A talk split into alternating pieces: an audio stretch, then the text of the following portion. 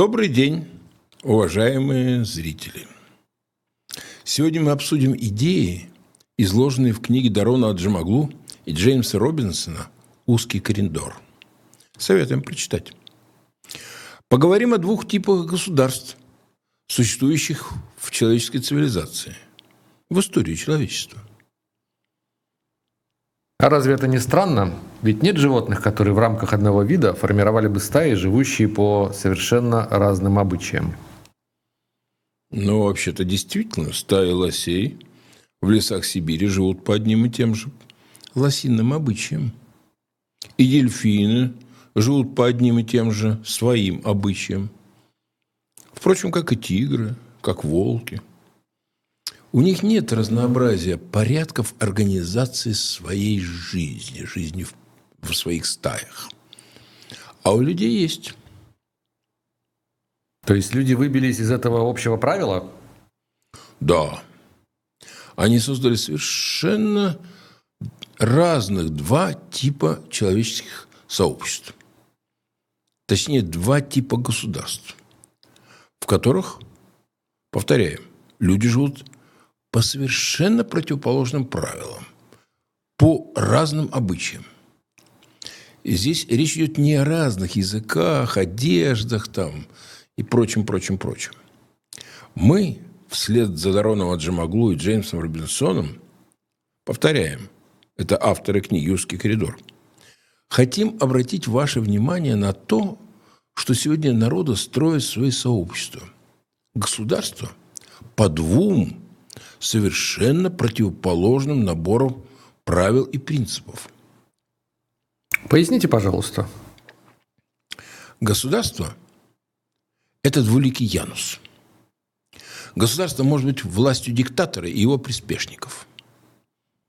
Государство может быть территорией произвола и беззакония. Ну, как, например, Россия во времена Сталина. А может быть и реальной демократией – где проводятся честные выборы, где партии со своими программами конкурируют за голоса избирателей. То есть государство это или автократия, или демократия? Совершенно верно. Народы, точнее их элиты, нередко формируют автократии. В них фактически не работают законы. Там работать только распоряжением монарха или диктатора.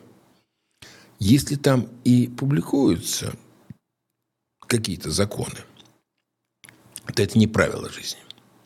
Это не правила разрешения конфликтов, а всего лишь общие фразы. Это очень ярко было выражено в СССР, во времена СССР.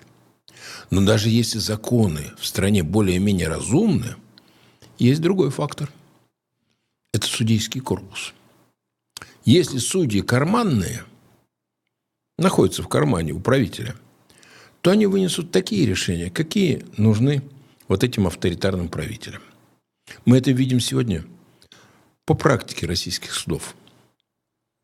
И автократиям противостоят реальные демократии. Да. Есть народы, которые сумели сформировать правовые государства. В них законы работают, потому что там есть разделение властей. Там есть независимые суды, реальная многопартийность. Там реальная свобода слова. Ну, примерно как это было в России в середине 90-х годов. Ведь государство, любое государство, это как двуликий Янус. Если оно повернется к населению страны добрым лицом – демократическими порядками, то государство поможет людям поднять свой уровень жизни. А если государство обернется к людям ликом диктатора, то оно сделает народ нищим, бесправным. Как сделали это Сталин и Мао Цзэдун, погубившие миллионы людей только голодом. Вот это разделение государственной демократии и автократии идет из глубины веков – Вспомните древние Афины.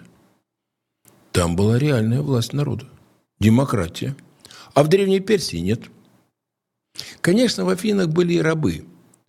Но свободные граждане-афиняне решали свои проблемы и конфликты через демократические процедуры, голосами своих избранников, депутатов. Но сегодня есть много стран, в которых авторитарные диктаторские режимы маскируются под демократию. Да, там просто врут гражданам о якобы существующей в этих странах свободе слова. Ну, как в России. Там, повторяем, просто имитируют разделение властей при фактической власти диктатора и его окружения.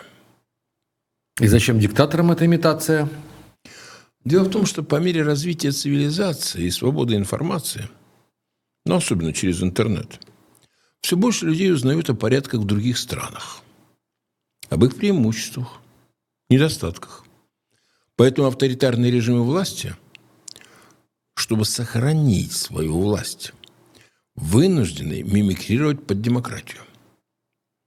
Там органы диктаторской власти называют парламентами, верховными судами, органами местного самоуправления. Но это фикция. Попробуйте людям объяснить, как власти умудряются имитировать демократию. Как они это делают с помощью названий общественных институтов, законов, ничего не имеющего общего с реальностью. И как реалии этих стран отличаются от реалий демократических стран. Объясните. Объясните на примере Канады. А почему бы и нет? В Канаде есть реальное разделение властей. Есть правительство – и бюрократическая пирамида исполнительной власти. Кстати говоря, ее работа очень даже подконтрольна населению. Население имеет возможность видеть все документы, которые принимаются в органах исполнительной власти. Но в Канаде есть и парламент, который реально контролирует правительство, исполнительную власть. Есть независимый суд, которому правительство Канады не может навязать выгодное ему решение. Ничего этого нет в России. В странах с авторитарной властью сегодня формально есть парламент. Но это орган псевдодемократический. Там на выборах власть оставляет среди кандидатов в депутаты только людей послушных, готовых за разного рода подачки голосовать так, как прикажет диктатор. Президент. Да и сама должность президента, регулярно переизбираемого на фиктивных выборах, называется должностью президента лишь для отвода глаз. Правильнее было бы назвать эту должность главного, главнокомандующего всеми силовиками. Экономическая эффективность этих двух типов государств, автократии и демократии, различаются радикально? Конечно. Там, в демократиях, есть реальное верховенство права. Бизнес и промышленность развиваются быстро и уверенно. А там, где бизнес зависит от благосклонности диктатора и его подручных, он теплится еле-еле – там предприниматели стремятся вывести капиталы в разные страны. Туда, где есть верховенство закона. Как это происходит сегодня в России? Ну, давайте вернемся к книге Дарана Аджимаглу и Джеймса Робинсона «Узкий коридор». Какие там главные идеи? У государства может быть два лица. Либо это демократия с верховенством права – либо авторитаризм и беззаконие, карманный суд. А первобытные племена жили при отсутствии государств? И сегодня есть такие племена. Они живут в дебрях джунглей в Южной Америке. Это было, да и есть, варварство. Это война людей всех против всех. А вот интересно, что средневековое авторитарное государство – Впрочем, не только средневековая, но и современная. Это тирания, монархия. Но жизнь в таком государстве безопаснее, чем жизнь при полном отсутствии государства, как вот в Африке или в Южной Америке. Но есть и третий вариант. Реальная демократия, о которой мы говорили. Честные выборы. То есть власть подконтрольна избирателям. И, как показала история, это лучшая форма человеческих сообществ, которая нам известна сегодня. И кого авторы приводят в пример? Ну, например, США. Вспомним, с чего начиналось это государство. Вспомним биль о правах. Вспомним о традициях американцев. Граждане США восстают, если нарушаются их права. Граждане США фактически держат органы государственной власти под своим контролем.